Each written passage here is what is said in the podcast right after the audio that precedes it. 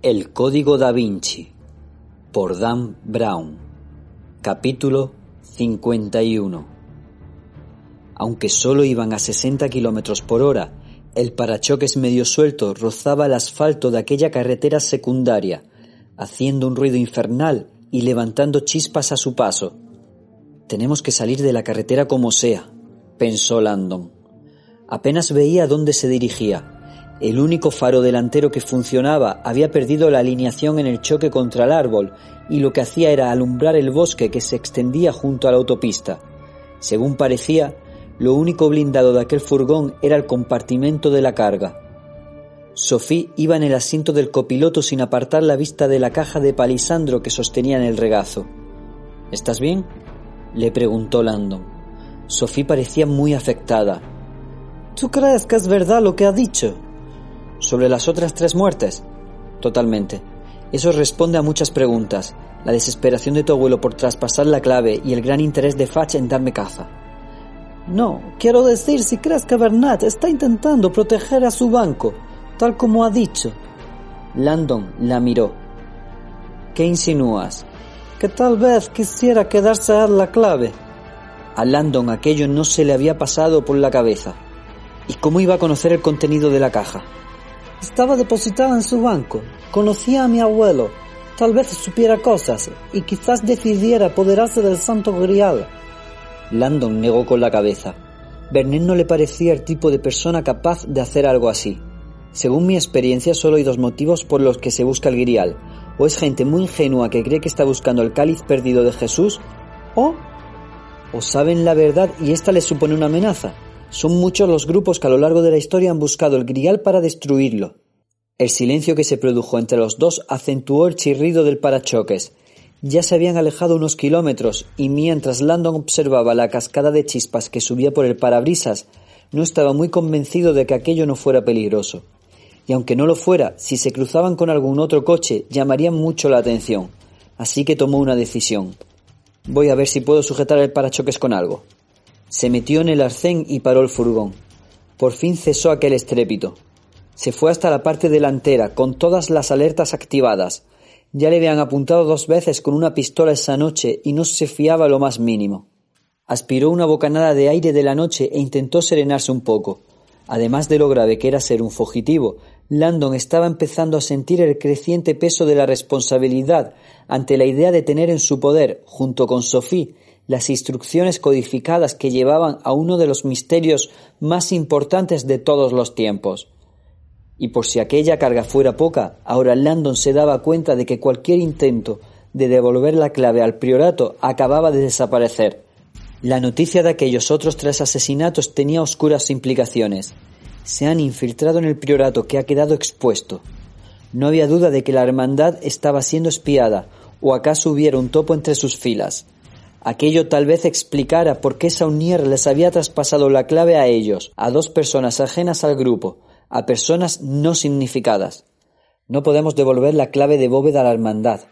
Aunque Landon supiera cómo ponerse en contacto con algún miembro, era muy probable que quien acabara apareciendo para llevarse la clave fuera el mismísimo enemigo. De momento, al menos, parecía que la clave estaba en poder de Sophie y de él, lo quisieran o no. El frontal del furgón estaba en peor estado de lo que había supuesto. El faro de la izquierda había desaparecido y el de la derecha parecía una órbita ocular colgando de su cuenca. Landon la encajó, pero se volvió a salir. Lo único bueno era que el parachoques estaba casi arrancado del todo. Le dio una patada y le pareció que con un poco más de esfuerzo conseguiría soltarlo. Mientras daba patadas a aquel amasijo de metal doblado, recordó la conversación que había tenido hacía un rato con Sophie. Mi abuelo me dejó un mensaje en el contestador, le había dicho. Me dijo que tenía que contarme la verdad sobre mi familia. En ese momento no se le había ocurrido nada, pero ahora, conociendo la implicación del priorato de Sion, Landon sintió que una nueva posibilidad empezaba a emerger. De repente, el parachoques se soltó con un gran estrépito. Landon se quedó un momento quieto para recobrar el aliento. Al menos ya no irían por ahí soltando chispas. Levantó el parachoques y empezó a arrastrarlo hasta los árboles, preguntándose qué debían hacer. No tenía ni idea de cómo abrir el cryptex, ni de por qué Saunier se lo había hecho llegar a ellos. y desgraciadamente su supervivencia aquella noche parecía depender de las respuestas a esas preguntas. Necesitamos ayuda, resolvió, ayuda profesional. En el mundo del Santo Grial y del Priorato de Sion, esa ayuda se reducía a un solo nombre. El reto, claro, iba a ser convencer a Sophie. Dentro del furgón, ella esperaba que Landon entrara y notaba el peso de la caja en el regazo. ¿Por qué me la ha dado mi abuelo? No tenía ni idea de lo que debía hacer con ella. Piensa, Sophie, usa la cabeza. El abuelo está intentando decirte algo. Abrió la caja y observó los discos del Test. Una prueba de mérito. En aquello veía claramente la mano de su abuelo. La clave es un mapa que solo puede leer quien sea digno de ella. Sí, aquello tenía que ser obra de su abuelo. Sacó el cryptex de la caja y pasó los dedos por los discos. Cinco letras. Los hizo girar uno por uno. El mecanismo se movía sin dificultad. Los fue alineando de manera que las letras que escogía quedaran entre las dos flechas de bronce que había en los dos extremos del cilindro. Formó una palabra, consciente de que era obvia hasta el absurdo. Grial. Con suavidad tiró de los dos extremos del cryptex, pero nada se movió. Oyó el borboteo del vinagre en su interior y dejó de tirar. Lo intentó de nuevo con otra palabra. Vinci. Nada. Clave. Nada. El cryptex seguía cerrado a cal y canto. Frunciendo el ceño, lo dejó en su caja y la cerró. Miró a Landon, que seguía fuera, y se alegró de que estuviera con ella esa noche. P.S. Buscar a Robert Landon. Ahora entendía los motivos de su abuelo para incluirlo a él en todo aquello. Ella no estaba preparada para comprender sus intenciones y le había enviado a Landon para que le hiciera de guía, un tutor para supervisar su educación. Por desgracia para él, había acabado haciendo de bastante más que de guía esa noche. Se había convertido en el blanco de Bezufach y de una fuerza invisible decidida a hacerse con el santo grial. Sea lo que sea. Sofía no estaba segura de si merecía la pena poner en peligro su vida para intentarlo. Cuando el furgón se puso en marcha de nuevo, Landon constató aliviado que ahora solo se oía el ruido del motor. ¿Sabes cómo se va a Versalles desde aquí? Sophie le miró. ¿Nos vamos de visita turística? No, tengo un plan. Conozco a un historiador de la religión que vive cerca de Versalles. No recuerdo exactamente dónde, pero podríamos buscarlo. He estado en su casa de campo varias veces. Se llama Lech Tevin. Es un antiguo miembro de la Real Academia Británica de Historia. ¿Y vive en París? La gran pasión de Tibing es el grial. Cuando hace 15 años surgieron los primeros rumores sobre la clave de bóveda del priorato, se trasladó a Francia y empezó a rastrear por las iglesias con la esperanza de encontrarlo. Ha publicado algunos libros sobre la clave y el grial. Tal vez a él se le ocurra cómo se abre el cryptex y qué hacer con él. La expresión de Sophie era de desconfianza. ¿Y te fías de él? ¿Fiarme en qué sentido? ¿Te refieres a si nos robaría la información? ¿O si no nos delataría? No tengo intención de decirle que nos busca la policía. Espero que nos aloje hasta que logremos aclarar todo esto. Robert, no sé si te has parado a pensar que a estas horas todas las cadenas de televisión de Francia están a punto de divulgar imágenes de nosotros dos. Bestufach siempre usa los medios de comunicación en su beneficio. Va a hacer que sea muy difícil que nos movamos sin que nos reconozcan. Fantástico, pensó Landon. Mi debut en la tele francesa será en la lista de los delincuentes más buscados. Al menos Jonas Fagman podía estar satisfecho. Cada vez que salían las noticias, las ventas de sus libros aumentaban. Ese hombre es muy amigo tuyo. Landon dudaba que Tevin mirara la tele, y menos a aquellas horas, pero aún así aquella pregunta era difícil de responder. Su intuición le decía que Tevin era totalmente de fiar y que les ofrecería el refugio ideal. Teniendo en cuenta las circunstancias, seguramente haría todo lo posible por ayudarles. No solo le debía un favor a Landon, sino que era especialista en el Santo Grial, y Sophie aseguraba que Saunier había sido gran maestre del priorato de Sion. En cuanto tuviera conocimiento de ese dato, la idea de contribuir a resolver el enigma le haría salivar de placer. Tevin podría ser un poderoso aliado, dijo Landon, en función de lo que quieras contarle. Es probable que Fatch ofrezca una recompensa económica a quien dé información sobre nuestro pagadero. Landon se echó a reír. Créeme, dinero no es precisamente lo que ese hombre necesita. Lake Tevin era rico a la manera de los países pequeños. Descendiente del primer duque de Lancaster, Tevin había obtenido el dinero que tenía gracias a un antiguo procedimiento aún vigente que se conocía como herencia. Su mansión, a las afueras de París, era un palacio del siglo XVII con dos lagos privados. Landon lo había conocido hacía unos años a través de la BBC. Tevin había propuesto al canal de televisión realizar un documental histórico en el que se divulgara al gran público la impactante historia del Santo Grial. A los productores les encantó el planteamiento de Tevin, sus investigaciones y sus credenciales, pero les daba miedo que el tema resultara tan chocante y difícil de creer que la reputación de la cadena se viera comprometida.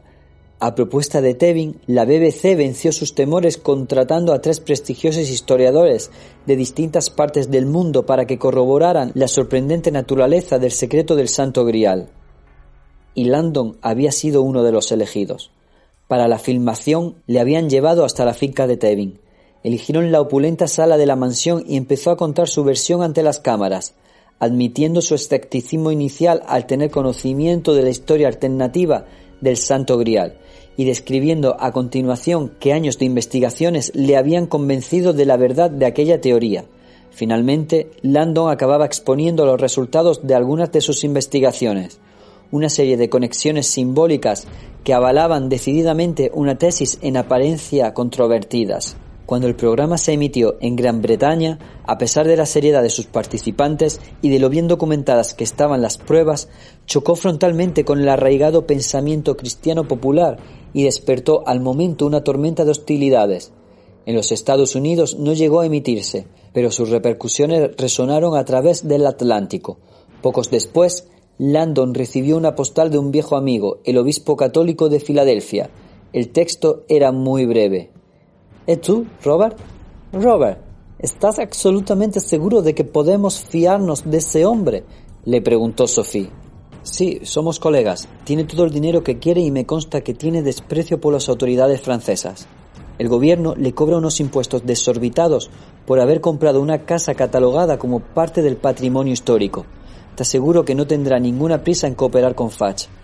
Sophie volvió la cabeza y clavó la mirada en la oscuridad de la noche. Si vamos a verle, ¿qué vas a contarle? Landon no parecía preocupado.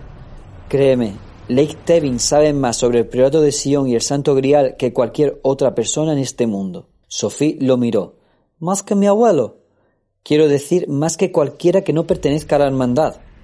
¿Y cómo sabes que él no pertenece a ella? Tevin se ha pasado la vida intentando dar a conocer la verdad sobre el Santo Grial, y el voto del priorato es precisamente mantener oculta su verdadera naturaleza. Eso suena a conflicto de intereses. Landon entendía su reticencia, Saunier le había hecho llegar el cryptex directamente a Sophie, y aunque ella no supiera qué era lo que contenía ni qué debía hacer con él, no estaba segura de si implicar a un perfecto desconocido era lo más indicado. Teniendo en cuenta la información potencialmente oculta en él, seguramente su actitud de cautela era sabia. No hace falta que le contemos de entrada lo de la clave de bóveda. Tal vez sea mejor incluso no decirle nada sobre el tema. Su casa nos ofrecerá un refugio seguro para escondernos y pensar y puede que cuando hablemos con él sobre el grial empieces a formarte una idea de por qué tu abuelo quiso entregarte esto a ti. A nosotros, corrigió Sophie. Landon sintió cierto orgullo y volvió a preguntarse por qué Saunier lo habría incluido también a él. ¿Sabes más o menos dónde vive el señor Tevin? Su finca se llama Chateau Billet. Sophie se volvió y abrió mucho los ojos, incrédula. ¿El Chateau Billet? Sí, ese. Tienes buenos amigos. ¿Conoces la finca? He pasado por delante. Está en la zona de los castillos, a unos veinte minutos de aquí. Landon frunció el ceño. ¿Tan lejos? Sí, así que te da tiempo de contarme de una vez qué es en realidad el Santo Grial. Landon se quedó un instante en silencio. Te lo contaré en casa de Tevin. Él y yo nos hemos especializado en diferentes aspectos de la leyenda, así que con la información de los dos podrás conocer toda la historia. Sonrió. Además, Tevin ha dedicado su vida entera al grial y oír la historia de sus labios es como si el propio Einstein te contara la teoría de la relatividad. Esperemos que a Lake no le molesten las visitas a horas intempestivas. Por cierto, no es Lake a secas, es Sir Lake, Landon había cometido aquel error solo una vez. Tevin es todo un personaje. La reina le nombró Sir hace unos años por un completísimo trabajo histórico que realizó sobre la casa de York. Sophie lo miró. ¿Estás de broma? Estás de broma, ¿no? ¿Me estás diciendo que vamos a visitar a un caballero? Landon esbozó una extraña sonrisa. Vamos a la busca del grial, Sophie. ¿Quién mejor que un caballero para ayudarnos?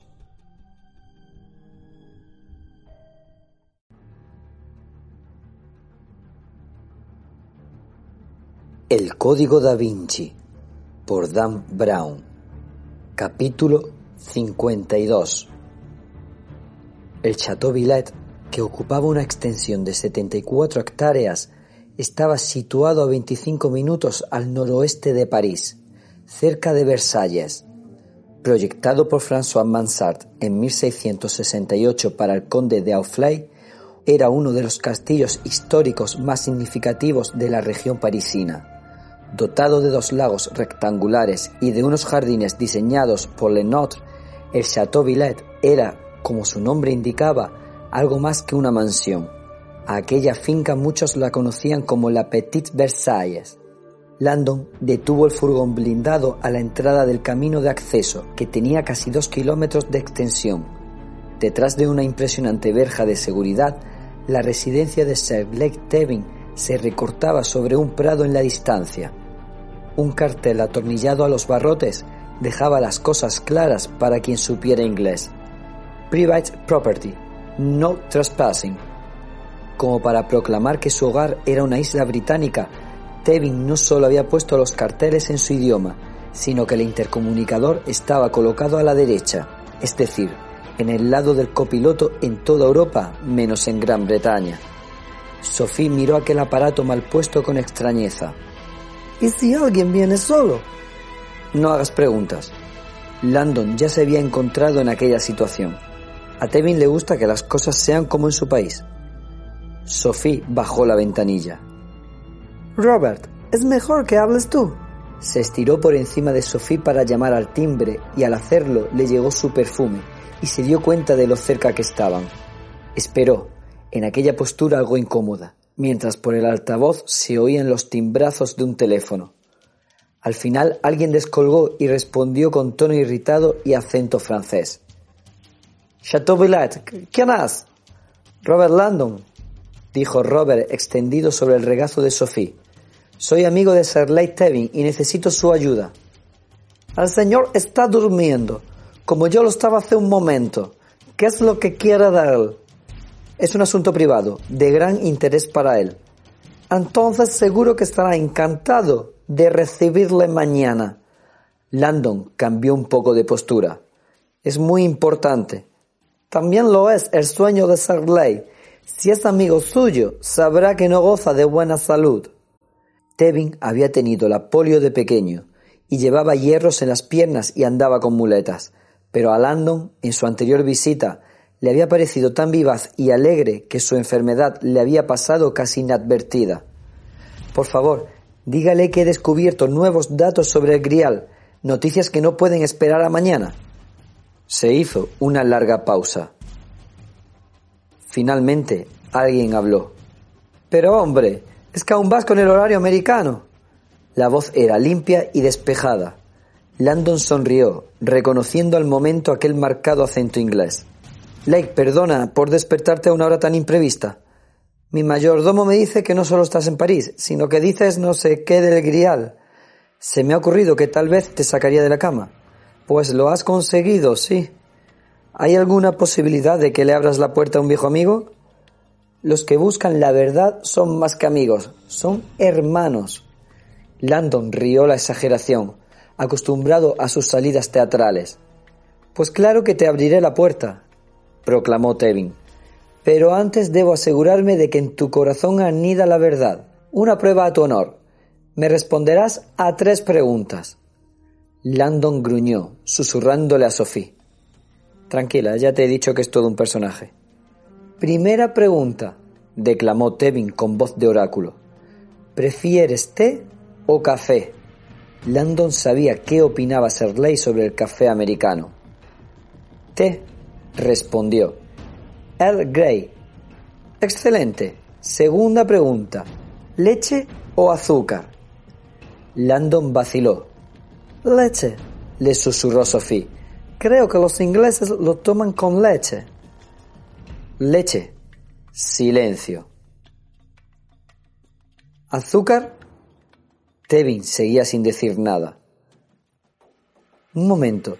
Landon se acordó de la bebida amarga que le habían servido en su anterior visita y se dio cuenta de que la pregunta tenía truco. Limón, dijo.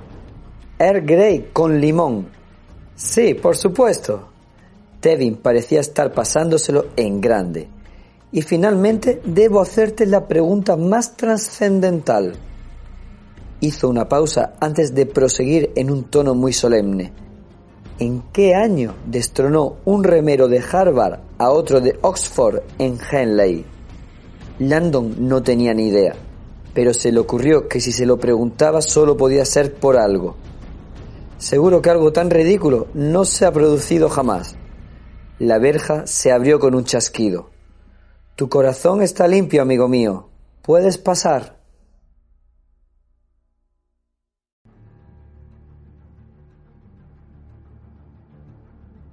El Código da Vinci por Dan Brown Capítulo 53 Monsieur Bernet al gerente de guardia en el banco del depósito de Zurich le tranquilizó oír la voz del presidente al otro lado de la línea. ¿Dónde estaba? La policía está aquí. Todos le están esperando. Tengo un pequeño problema, le dijo con tono de preocupación. Necesito que me ayude inmediatamente. Tiene usted algo más que un pequeño problema, pensó el gerente habían rodeado por completo el edificio y amenazaban con hacer venir al capitán de la policía judicial en persona con la orden judicial que el banco había exigido. ¿Cómo puedo ayudarle, señor? El furgón blindado número 3. Tengo que encontrarlo. Desconcertado, el gerente comprobó la tabla de envíos. Está aquí, aparcado abajo, en la zona de carga. No, los dos individuos a los que busca la policía lo han robado qué y cómo han podido salir. No puedo entrar en detalles por teléfono, pero tenemos un problema que podría acabar siendo muy perjudicial para el banco. ¿Qué quiere que haga, señor? Quiero que active el sistema de localización para emergencias del furgón. El gerente miró el panel de control que había al otro lado de la habitación. Como muchos vehículos blindados, todos los furgones del banco disponían de un dispositivo de seguimiento controlado por radio que se activaba a distancia desde la entidad. Él personalmente solo había tenido que usarlo en una ocasión, tras el secuestro de un vehículo, y el funcionamiento había sido impecable. Había localizado su paradero y había transmitido automáticamente las coordenadas a las autoridades. Sin embargo, esa noche tenía la impresión de que el presidente esperaba que todo fuera un poco más discreto. Señor, supongo que es consciente de que si activo el sistema de localización, el dispositivo informará simultáneamente a las autoridades de que tenemos un problema. Bernet se quedó un instante en silencio. Sí, ya lo sé. Hágalo de todos modos. El furgón número 3. No cuelgo. Necesito su localización tan pronto como la tenga. Enseguida, señor. Treinta segundos después, a 40 kilómetros de allí, oculto bajo la carrocería del furgón blindado, un diminuto transmisor empezó a funcionar.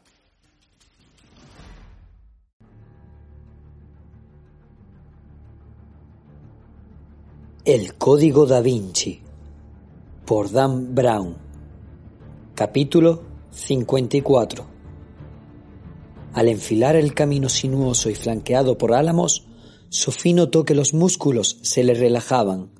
Qué alivio dejar atrás la carretera y además se le ocurrían pocos sitios más adecuados para desaparecer del mapa que aquella finca privada y cerrada, propiedad de un simpático extranjero. Giraron al llegar a la glorieta de la entrada y el Chateau Villette apareció ante sus ojos, a su derecha. Con sus tres plantas y sus menos de 60 metros de longitud, el edificio tenía una fachada de piedra gris envejecida, iluminada por focos, que contrastaba con los jardines impecablemente cuidados y con los plácidos estanques. Empezaron a encenderse algunas luces. En vez de llevar el furgón hasta la puerta principal, Landon aparcó en una especie de cobertizo destinado a tal efecto que había entre unos setos. Mejor no arriesgarnos a que nos vean desde la carretera, dijo, o a que Leigh se pregunte por qué llegamos en un furgón destartalado. Sophie estaba de acuerdo. ¿Y qué hacemos con el Cryptex? Supongo que no deberíamos dejarlo aquí afuera, pero si Lake lo ve, seguro que querrá saber qué es. No te preocupes, le respondió Landon, que empezó a quitarse la chaqueta mientras se bajaba del furgón. Envolvió con ella la caja y la cogió en brazos como si fuera un bebé. Con cuidado, dijo Sophie, insegura. Kevin no sale a abrir la puerta. Prefiere hacer una aparición más espectacular. Ya encontraremos un sitio para guardarlo antes de que llegue. Hizo una pausa antes de proseguir. En realidad, tal vez deba advertirte antes de que lo conozcas. Serley tiene un sentido del humor que a mucha gente le resulta raro. Sophie dudaba de que después de todo lo que había pasado aquella noche, algo pudiera parecerle raro ya. El sendero que llevaba hasta la entrada era un mosaico de cantos rodados. Moría junto a una puerta labrada de roble y cerezo con un picaporte de bronce del tamaño de un pomelo. Antes de que Sophie tuviera tiempo de agarrarlo, la puerta se abrió. Un mayordomo estirado y elegante apareció tras ella, alisándose el smoking y ajustándose la pajarita blanca que por lo que se veía acababa de ponerse. Parecía tener unos cincuenta años y era de rasgos refinados. Su expresión austera no dejaba lugar a ninguna duda. No le agradaba nada la presencia de los visitantes. Sarley bajará enseguida, declaró con marcado acento francés. Se está vistiendo y prefiere nos recibir en camisola. ¿Me llevo su abrigo? añadió mirando con la frente arrugada la chaqueta que Landon llevaba hecha un ovillo entre sus brazos. No, gracias, estoy bien. Claro que está bien. Síganme, por favor. El mayordomo les guió por un lujoso vestíbulo de mármol hasta una sala decorada con un gusto exquisito y tenuemente iluminada con lámparas victorianas de pantallas rematadas en borlas. El aire olía antiguo, a aristocrático, a tabaco de pipa, a hojas de té, a jerez mezclado con el aroma húmedo de la piedra. En la pared del fondo, entre dos relucientes armaduras de cota de malla, había una tosca chimenea, lo bastante grande como para asar un buey entero. El mayordomo se acercó a ella, encendió una cerilla y la acercó a unos troncos dispuestos sobre leña menuda. El fuego no tardó en arder. Se incorporó y se alisó la chaqueta. El señor desea que se sientan como en casa, dijo antes de desaparecer.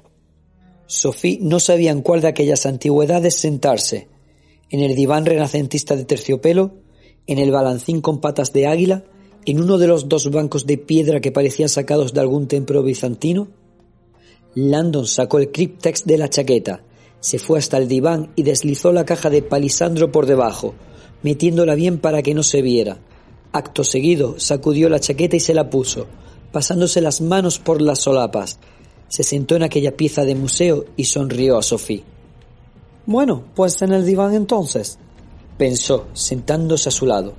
Al contemplar el fuego que ardía en la chimenea y sentir el agradable calor que desprendía, tuvo la sensación de que a su abuelo le habría encantado aquella estancia.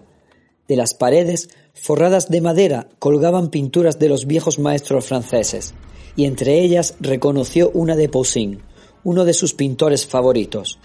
Desde la repisa de la chimenea, un busto de Isis tallado en mármol observaba la sala. Debajo de la diosa egipcia y dentro del hueco del hogar, dos gárgolas de piedra hacían las veces de morillos y abrían mucho las bocas, revelando unas gargantas huecas, amenazadoras. Las gárgolas siempre habían aterrorizado a Sophie cuando era niña, hasta que su abuelo le había curado de aquel temor, llevándola a los tejados de la catedral de Notre Dame un día de tormenta. Princesa, mira estas tontas criaturas, le había dicho, señalándole aquellas bocas que chorreaban agua.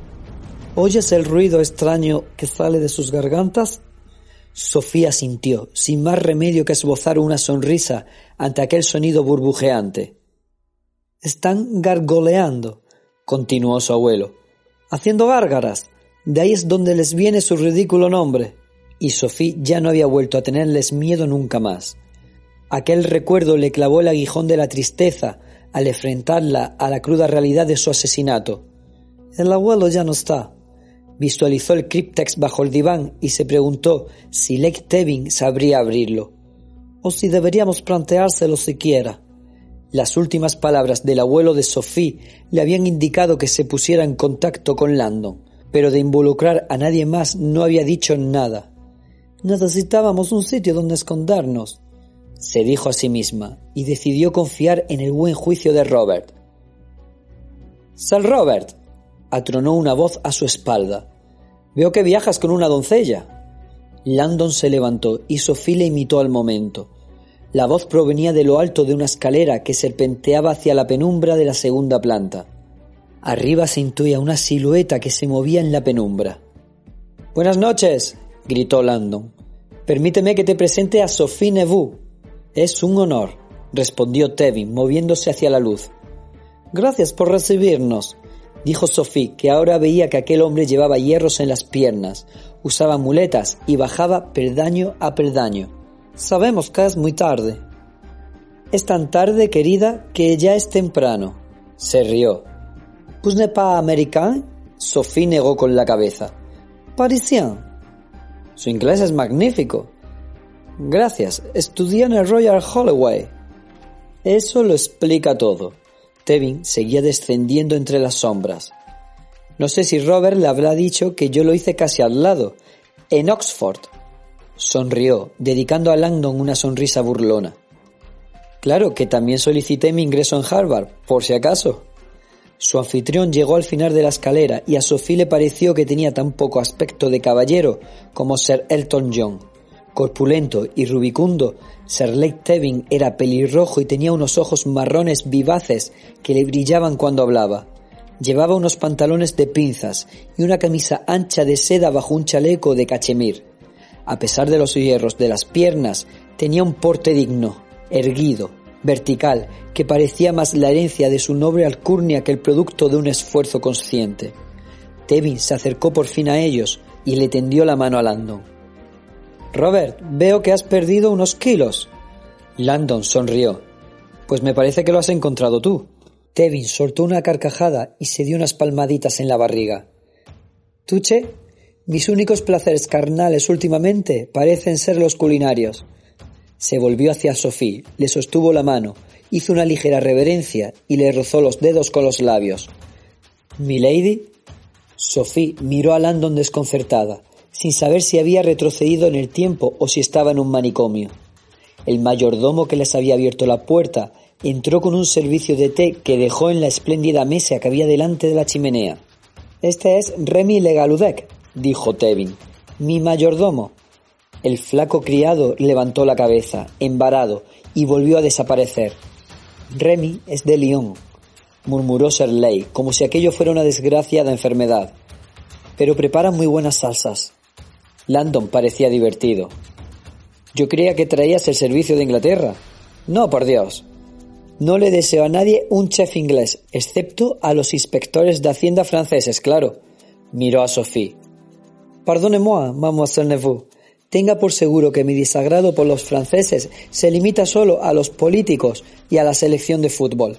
Su gobierno me roba el dinero y su equipo nos humilló hace muy poco. Sophie le sonrió. Tevin se la quedó mirando un momento, antes de volver a fijarse en Landon. ¿Os ha pasado algo?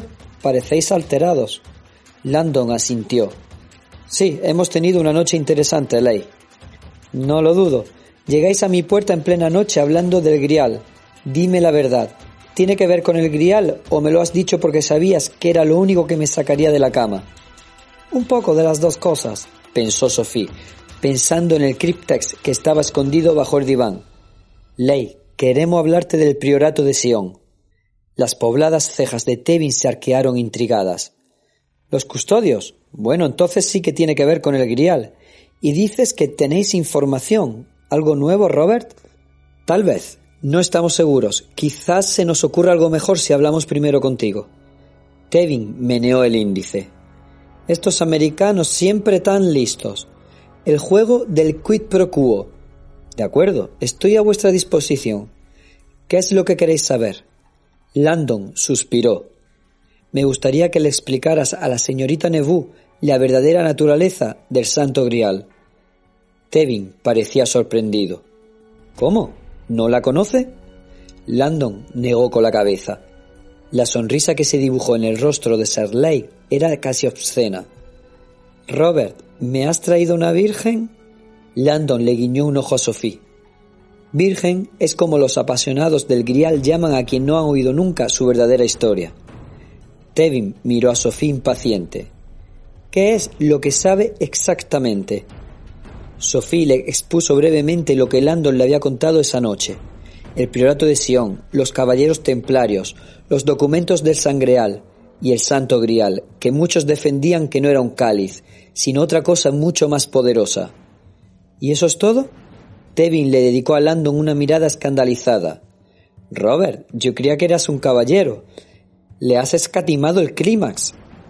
Lo sé, me ha parecido que a lo mejor juntos tú y yo podríamos... Por lo visto, le pareció que aquel símil ya había llegado demasiado lejos y se detuvo. Tevin ya había vuelto a clavar en Sophie su penetrante mirada.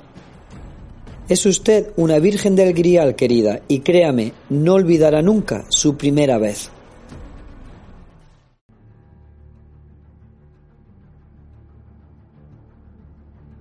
El Código da Vinci por Dan Brown Capítulo 55 Sentada en el diván junto a Landon, Sophie se tomó el té y una galleta y notó los efectos reparadores de la cafeína y el azúcar.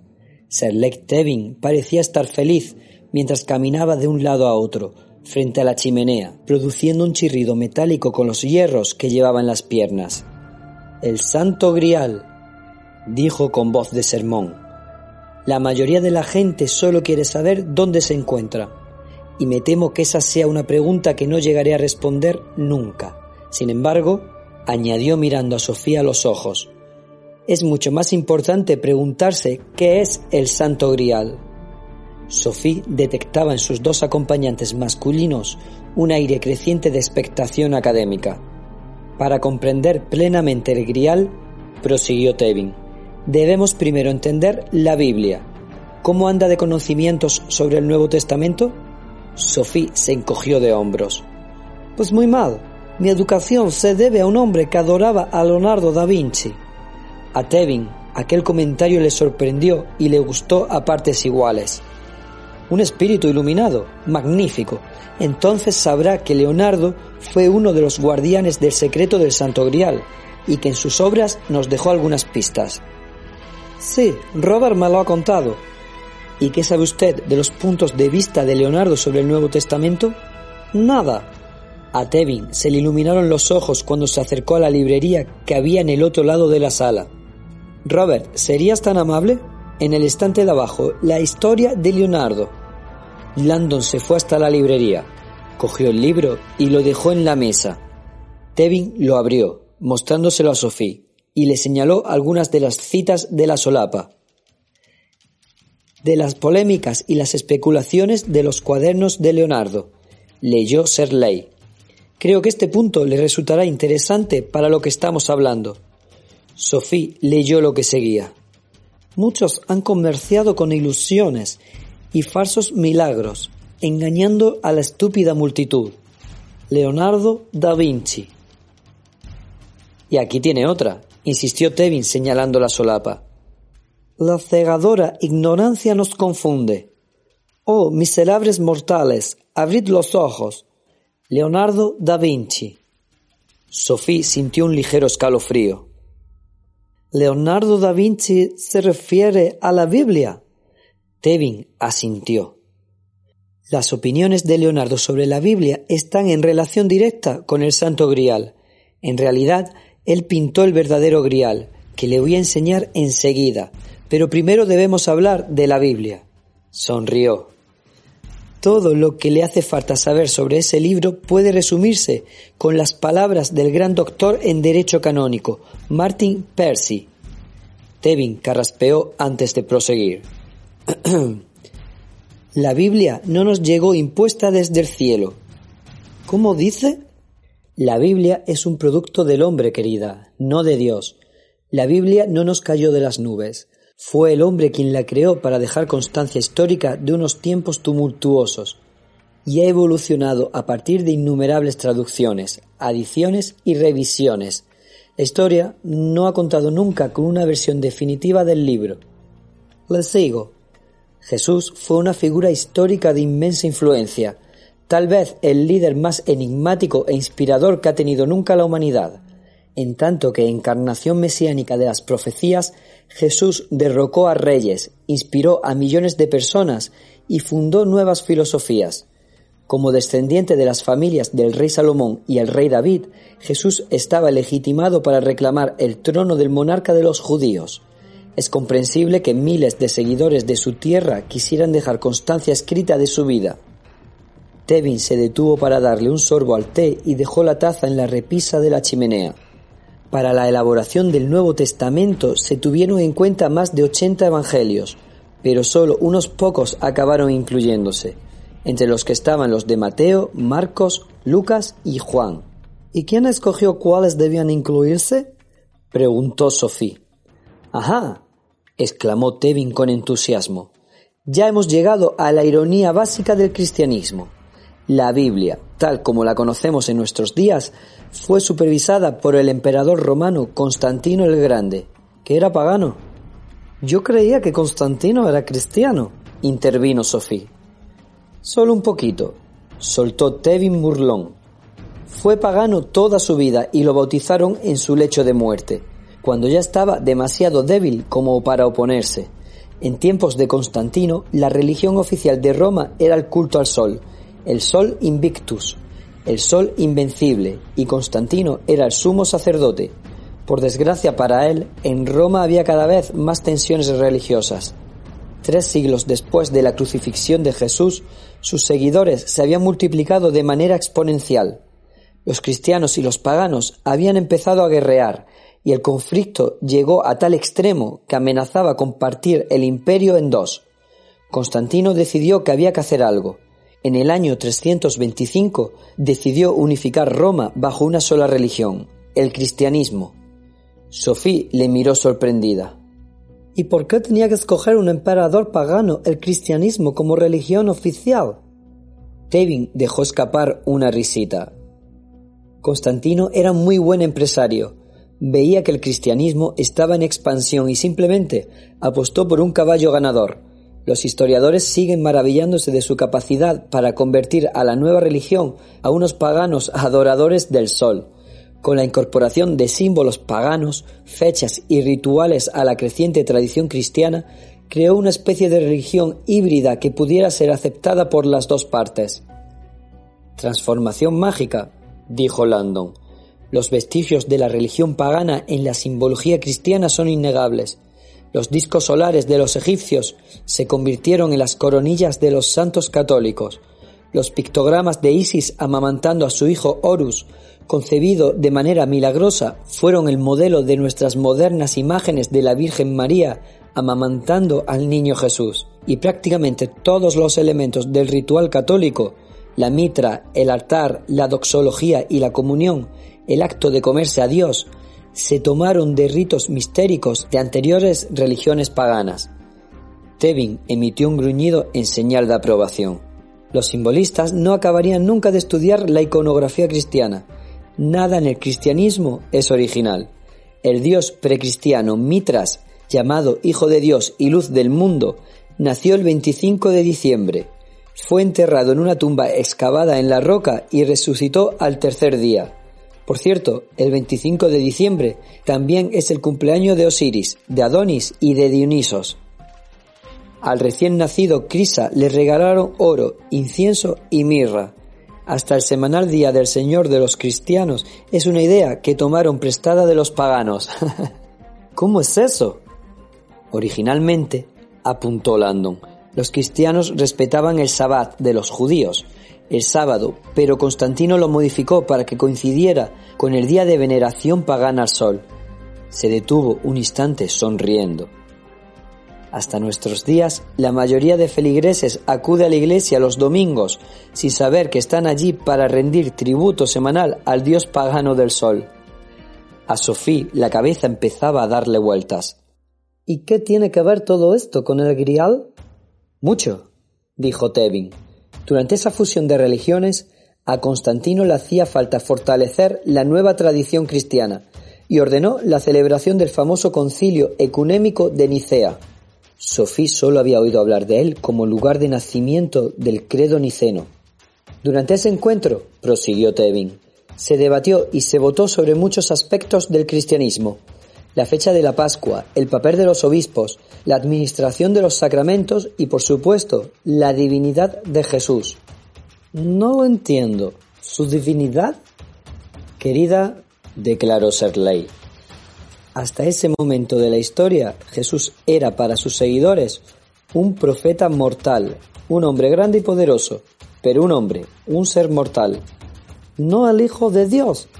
Exacto. El hecho de que Jesús pasara a considerarse el Hijo de Dios se propuso y se votó en el concilio de Nicea. Un momento, ¿me está diciendo que la divinidad de Jesús fue el resultado de una votación? Y de una votación muy ajustada, por cierto añadió Tevin. Con todo, establecer la divinidad de Cristo era fundamental para la posterior unificación del imperio y para el establecimiento de la nueva base del poder en el Vaticano. Al proclamar oficialmente a Jesús como Hijo de Dios, Constantino lo convirtió en una divinidad que existía más allá del alcance del mundo humano, en una entidad cuyo poder era incuestionable. Así no solo se sofocaban posibles amenazas paganas al cristianismo, sino que ahora los seguidores de Cristo solo podían redimirse a través de un canal sagrado bien establecido, la Iglesia católica, apostólica y romana.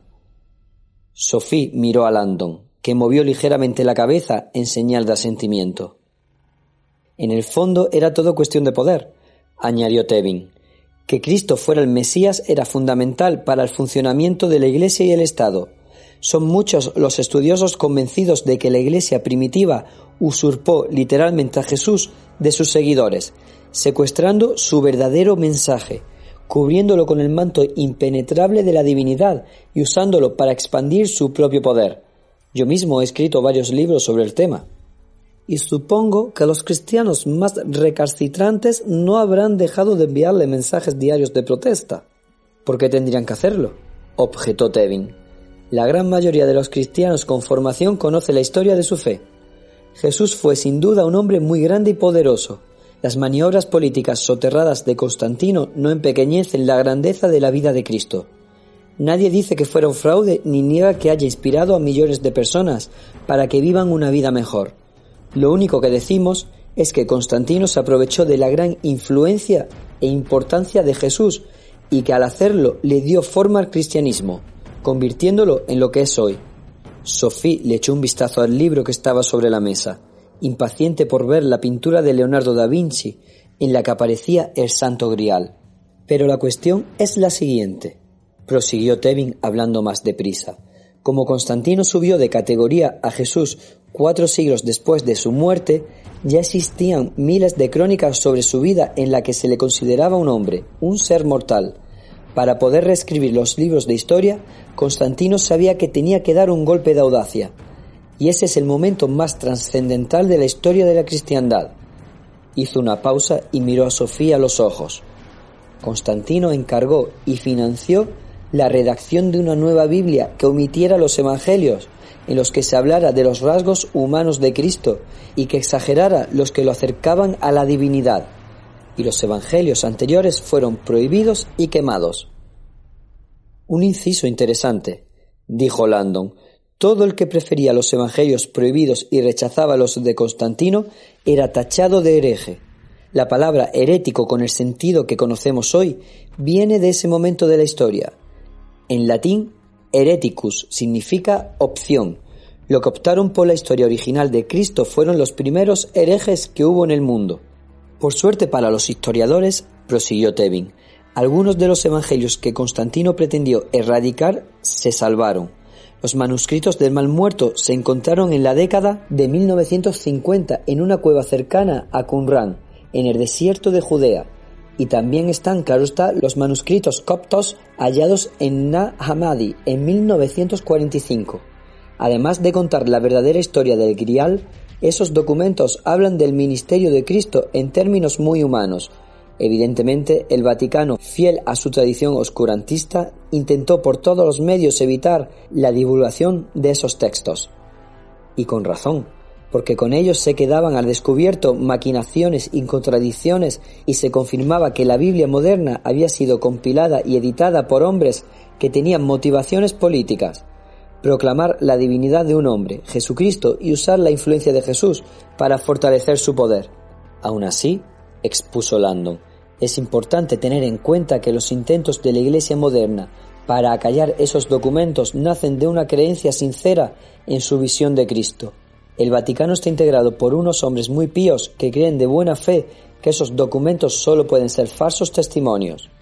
Tevin soltó una carcajada y se sentó en una butaca, frente a Sophie. Como ve, nuestro profesor transige mucho más con Roma que yo. Sin embargo, tiene razón cuando dice que el clero moderno está convencido de que esos documentos son falsos testimonios. Y es comprensible. La Biblia de Constantino ha sido su verdad durante siglos. Nadie está más adoctrinado que el propio adoctrinador. Lo que quiere decir, aclaró Landon, es que adoramos a los dioses de nuestros padres. Lo que quiero decir, cortó Tevin, es que casi todo lo que nuestros padres nos han enseñado sobre Jesús es falso, igual que las historias sobre el Santo Grial. Sophie se fijó en la cita de Leonardo que tenía delante. La cegadora ignorancia nos confunde. Oh, miserables mortales, Abrid los ojos.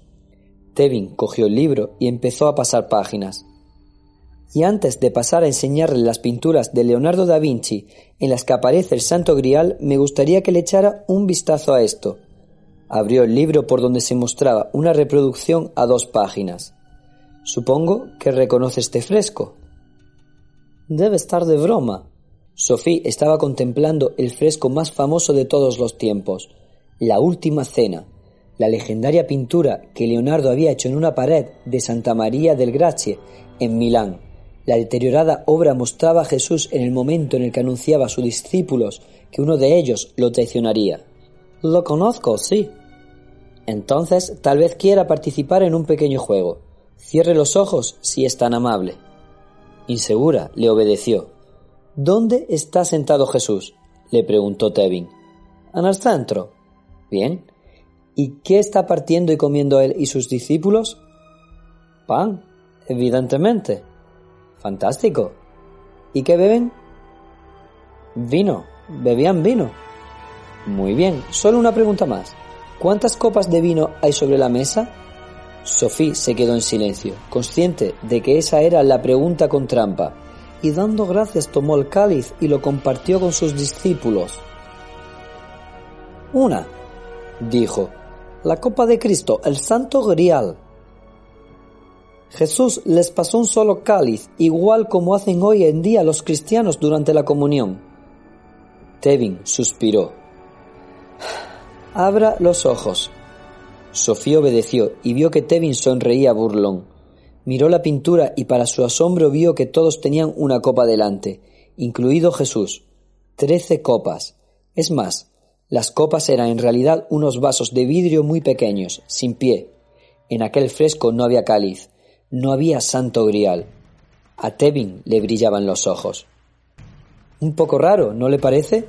Teniendo en cuenta que tanto la Biblia como la leyenda establecida sobre el grial consideran que ese momento es el de la entrada en escena del cáliz sagrado, y resulta que a Leonardo va y se le olvida pintarlo.